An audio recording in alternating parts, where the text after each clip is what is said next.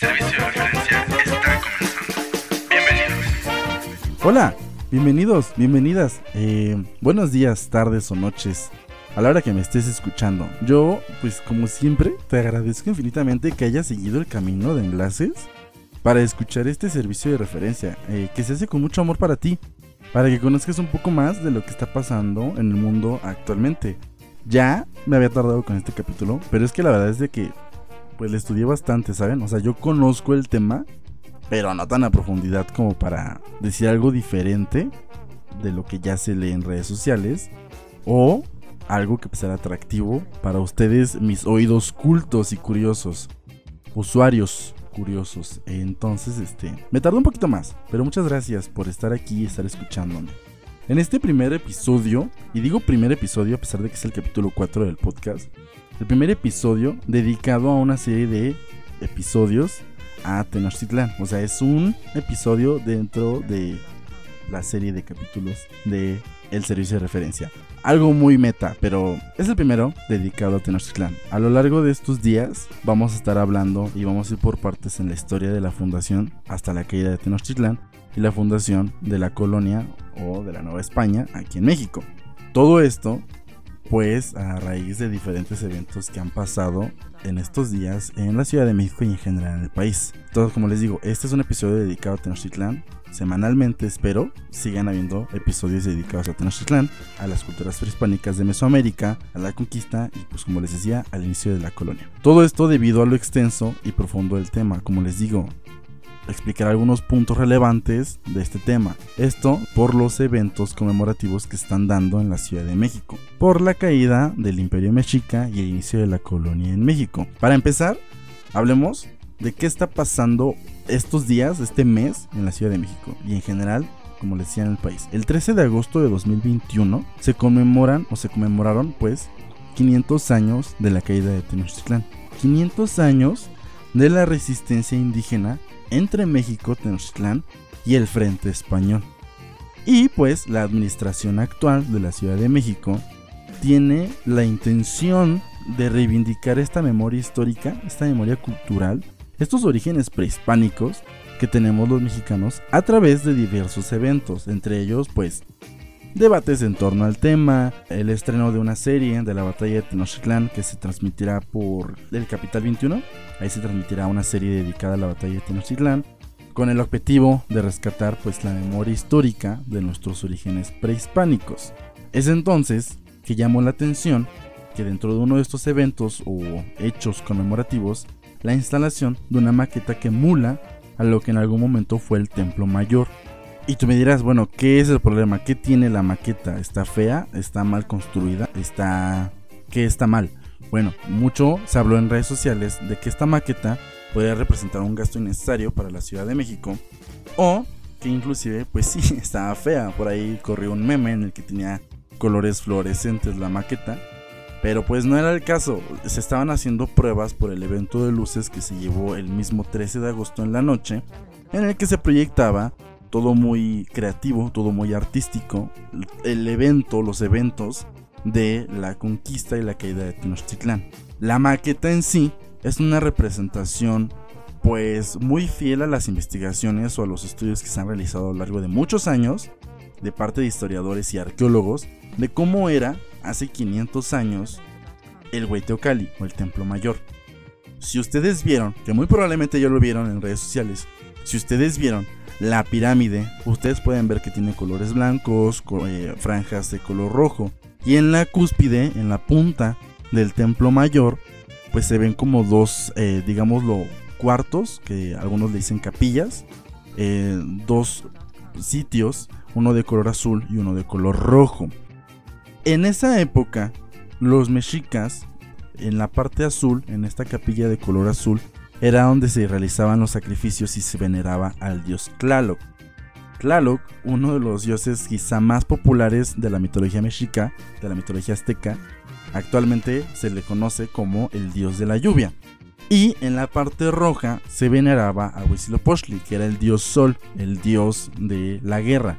Eran dos de los dioses que se veneraban y esa era como su representación. Era una combinación de deidades que dentro de la mitología Huitzilopochtli y Tlaloc consideraban que no podían vivir uno sin el otro. En fin, la polémica resulta aumentada por el gasto entonces de la Ciudad de México, hizo por la maqueta, y por incentivar a la población a asistir al evento de luces, que exponía la resistencia indígena durante la invasión española. No se habla de una cantidad exacta de costos de dineros, pero sí se menciona que esto fue una inversión privada, hecha por la compañía Ocesa, Ocesa, empresa que todo mundo conocemos, que se encarga de organizar conciertos, obras de teatro, demás espectáculos artísticos, pues la que se encargó de financiar la maqueta, no por buena voluntad, sino dentro de un convenio para condonar impuestos con el país. Entonces, digamos de que Ocesa pagó una parte de sus impuestos que debía ya desde hace algunos años a través de la realización de este evento, de la construcción de la maqueta, de toda la planificación y todo este evento. Ojo, la Secretaría de Cultura ya contaba con algunos materiales para hacer la pirámide, para hacer la maqueta, pero César pues llevó la realización del evento de luces y toda esta organización dentro de la plancha del Zócalo. ¿Cuánto se gastó de impuestos? O sea, de los impuestos que iban a pagar, quién sabe. No han dicho un gasto exacto, pero el gasto, lo importante es que no recayó en las finanzas de la administración actual. La maqueta está construida, como les decía, sobre estructuras metálicas y sus caras están hechas con triple de forma pues que resista la lluvia y pueda ser visitada desde el 13 de agosto que se inauguró hasta el 1 de septiembre. Entonces, quedamos claros que no fue la administración de la Ciudad de México que hizo el gasto y que el diseño de la maqueta es un símil de lo que pudo ser hace 500 años el verdadero templo mayor. Pero bueno, aquí estamos por el dato. Ya ustedes saben mucho de lo que ya les conté. Si ustedes son personas curiosas, que yo sé que sí, a lo mejor investigaron algunas notas periodísticas todo lo que ya les estoy platicando. Y si no, bienvenida a la realidad. No es culpa del gobierno actual.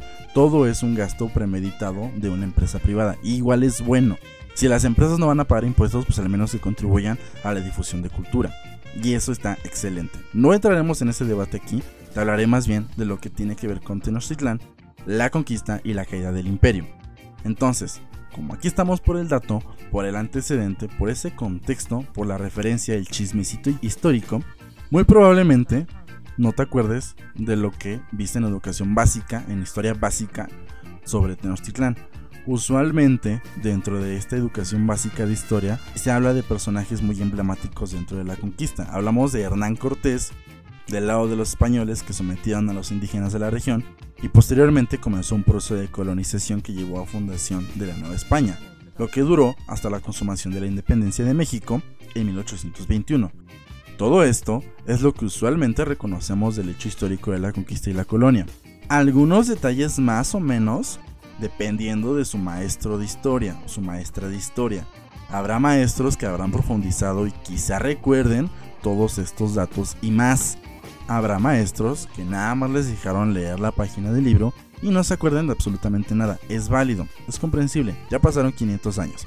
Pero hasta ahí pues la mayoría conocemos o identificamos algunos nombres o datos. Vamos bien. Pero entonces surge la pregunta de qué pasó realmente y el debate de si fue una masacre, de si hubo una desventaja tecnológica en cuanto a las armas, lo que ocasionó la caída de Tenochtitlán, fue una cuestión política o de gobernanza dentro de las eh, comunidades indígenas que tributaban a, a Tenochtitlán, a los mexicas, ¿qué fue lo que realmente llevó a la caída de Tenochtitlán?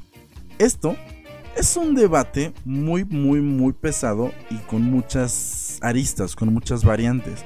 Hasta la fecha se sigue hablando de qué fue lo que realmente pasó.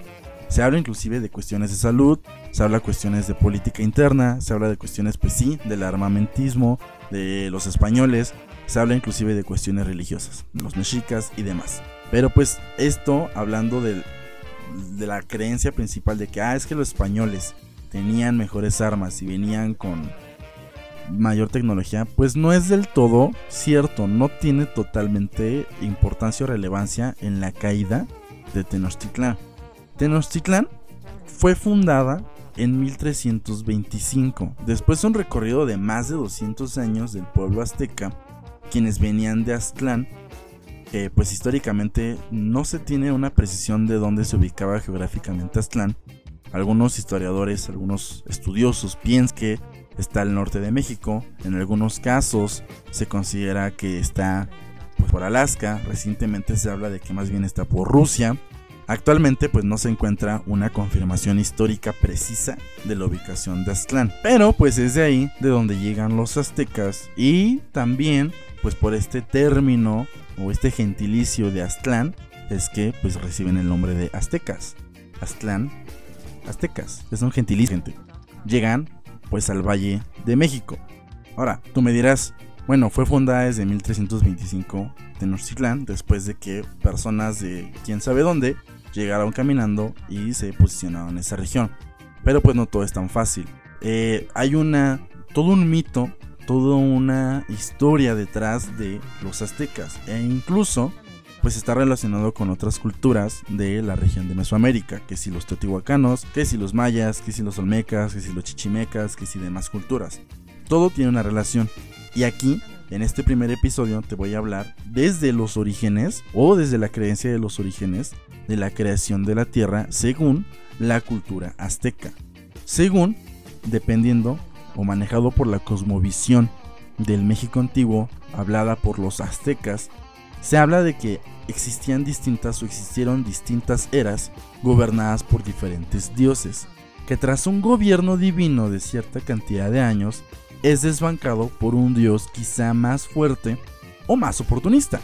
Según el mito, Ometeotl, dios de la dualidad que se creó a sí mismo, concibió a Tonacatecutli y a Tonacasihuatl, quienes eran el señor y la señora de nuestra carne. Eh, digamos que Ometeotl es el dios todopoderoso que dio origen a los demás dioses, y Tonacatecutli y Tonacasihuatl fueron el señor y la señora respectivamente que dieron origen a demás dioses.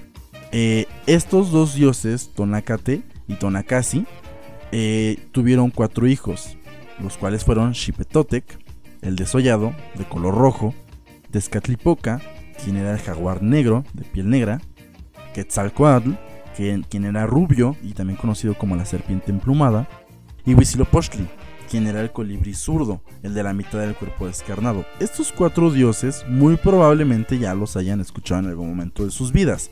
Sobre todo a Quetzalcoatl, conocido como la, serpiente emplumada, ha tenido diversos nombres en otras culturas. Xipetotec, por otra parte, en Tlatelolco, se tiene al lado de la Plaza de las Tres Culturas una torre blanca grande, grande, grande con luces muy bonita en la noche.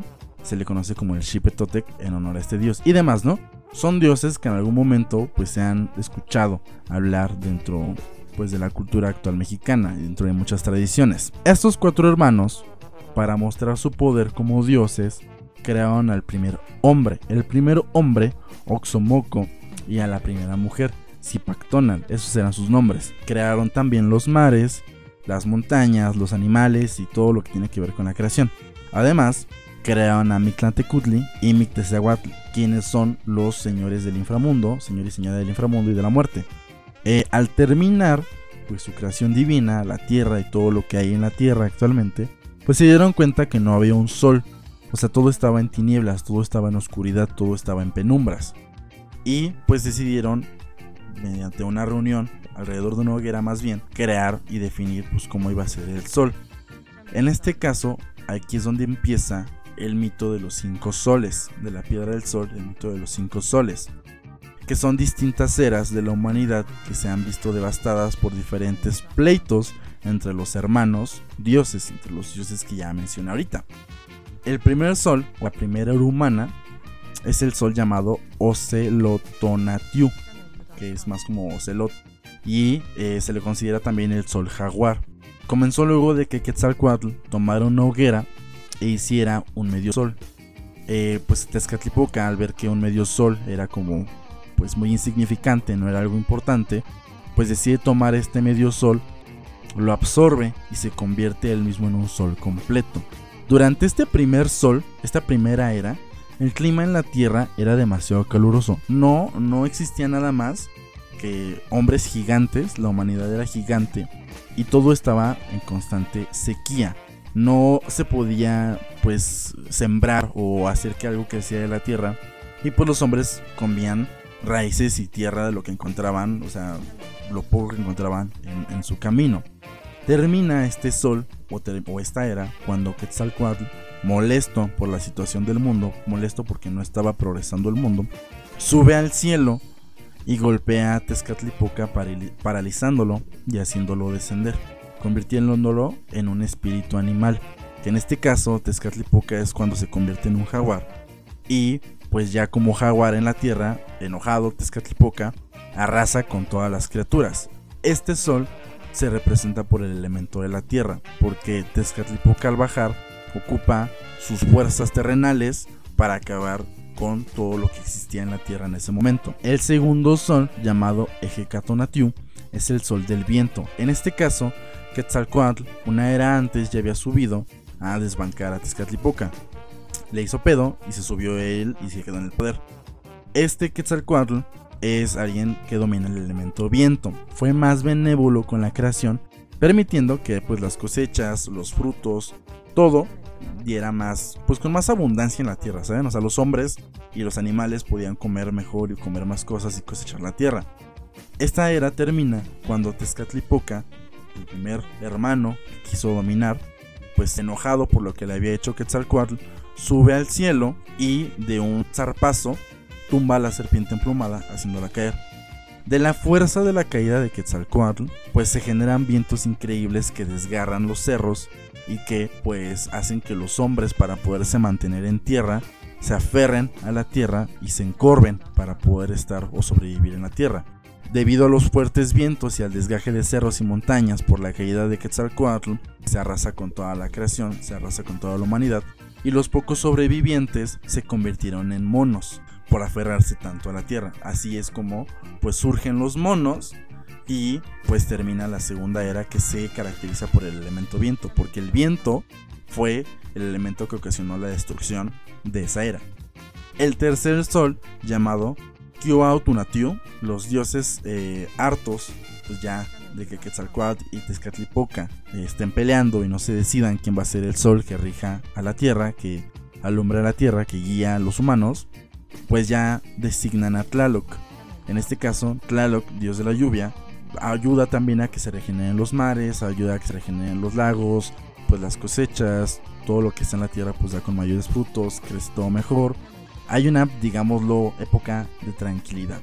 Sin embargo, en este caso, tanto Quetzalcoatl como Tezcatlipoca confabulan para tumbar a Tlaloc y le ordenan a Xutecutli, quien es el dios del fuego, acabar con todo esto, lo cual pues Xuticutli, al seguir las órdenes de la serpiente y del jaguar, pues genera volcanes que salen de la tierra y hace una erupción increíblemente fuerte que consume todo lo que pues en algún momento hubo en esa era.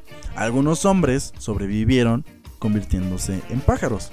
Este sol, pues como ustedes a lo mejor ya lo notaron, se representa por el elemento fuego, porque fue Xuticutli, convencido por Quetzalcoatl y Tezcatlipoca, quienes eh, con el elemento fuego, pues destruyeron esta tercera era. El cuarto sol, Atl esta vez, por órdenes de Huitzilopochtli, ya no dejó que Tezcatlipoca ni Quetzalcoatl tomaran decisiones. Le ordena a, a Chalchihuitlicue, la señora del sustento, porque así era conocida esta diosa, que se corpore como el cuarto sol.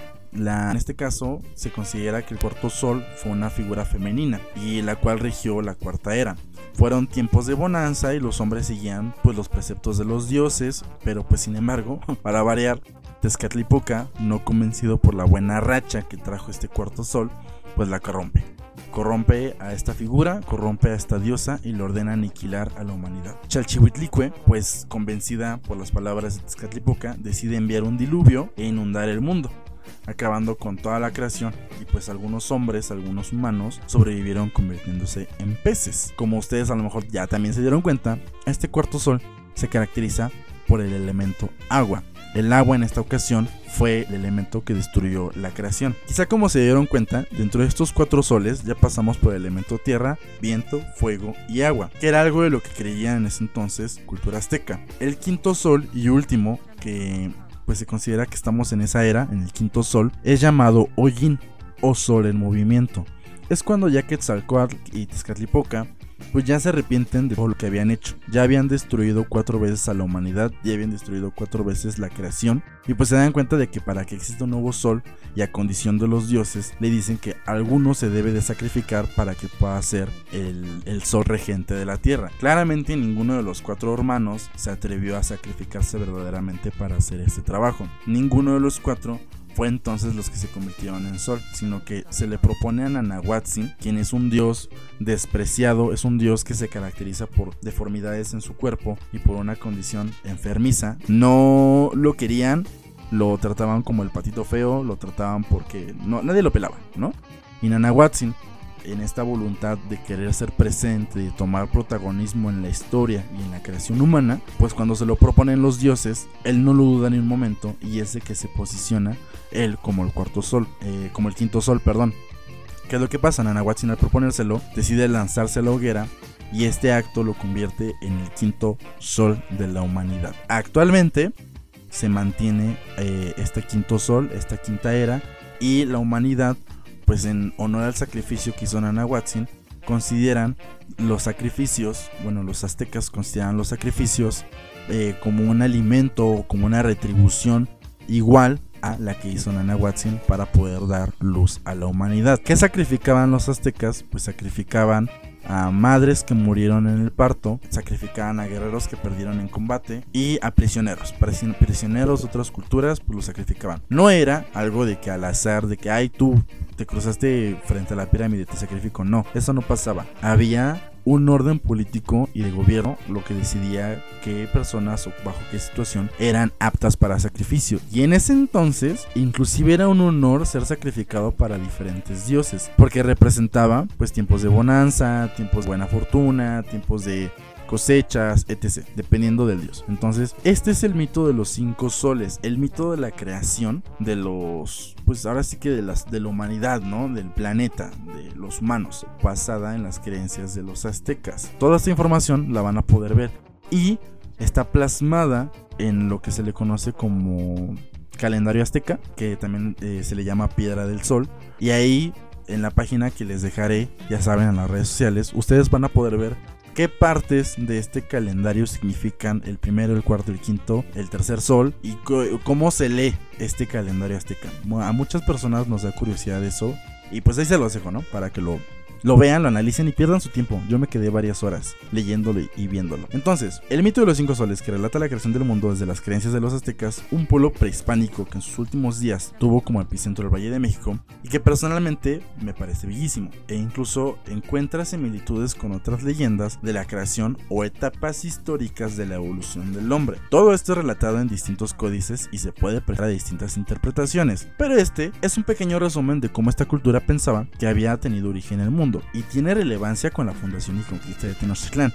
No crean que solo se, los cuento de Oquis, tiene una conexión, ¿va? Otro mito, ya entrado en términos de lo que fue la fundación de Tenochtitlán, habla de que los caminantes aztecas deambulaban por el lago de Texcoco guiados por el dios Huitzilopochtli, dios sol, dios de la guerra y quien les aseguró una tierra prometida en donde encontrarán la señal adecuada. Otros escritos mencionan que de forma explícita Huitzilopochtli les dijo que encontrarán una roca con un opal y una águila posada devorando la serpiente. Los aztecas en el lago de Texcoco, en el medio del lago, visualizaron a esta águila posada en un opal devorando a la serpiente. Y si fue o no fue explícito, porque esto sería una señal para los aztecas. Yéndonos a la simbología, y sin ser realmente explícitos, sino, como les digo, simbólicos, en sus creencias totémicas, en su visión de los dioses y su representación en la tierra, el águila real representaba a Huitzilopochtli. Posado en un opal, devorando a la serpiente, era una señal del dios que les decía que había llegado a esa tierra prometida. O sea, el águila real era lo máximo, porque era el águila más grande, era el águila que más alto volaba, era el águila que se relacionaba directamente con el sol. Y el sometimiento de la serpiente era un, una señal suficiente para los aztecas para decir que ahí era el lugar adecuado. En lo que era entonces el lago de Texcoco, que hoy básicamente pues no, no, pues no queda nada, ¿no? Eso, eso ya lo saben ustedes. Y que se funde entonces Tenochtitlan. Los aztecas pasan a ser mexicas o tenochcas y en donde vieron el águila sobre el nopal construyeron el Huiteocali o templo mayor, desde donde comenzó a surgir o a extenderse el imperio. Del Imperio Mexica. Pero esta es la versión resumida. Hablando de, las, de la cosmovisión y de las creencias de las culturas prehispánicas, existen relaciones directas e indirectas con los toltecas, los olmecas y Teotihuacán. Pero pues eso es más complejo aún, de lo cual pues hablaremos en la segunda parte de esta pequeña serie de podcasts dedicados a Tenochtitlán, los mexicas y la conquista. Ojo, spoiler, hablamos de Azcapotzalco, hablamos de tepanecas, hablamos de sacrificios, hablamos de tributos y más. Esto en la segunda parte. Espero lo hayan disfrutado. Muchas gracias por escucharme, muchas gracias por escuchar los capítulos del servicio de referencia. Espero haberte dejado picado. Y bueno, como siempre, muchas gracias. Nos vemos. El servicio de referencia termina actividades por hoy. Recuerda que puedes volver las veces que quieras y compartirlo con todos tus conocidos. Todas las fuentes de información utilizadas para la realización de este podcast las encontrarás en las redes sociales. Gracias por escuchar.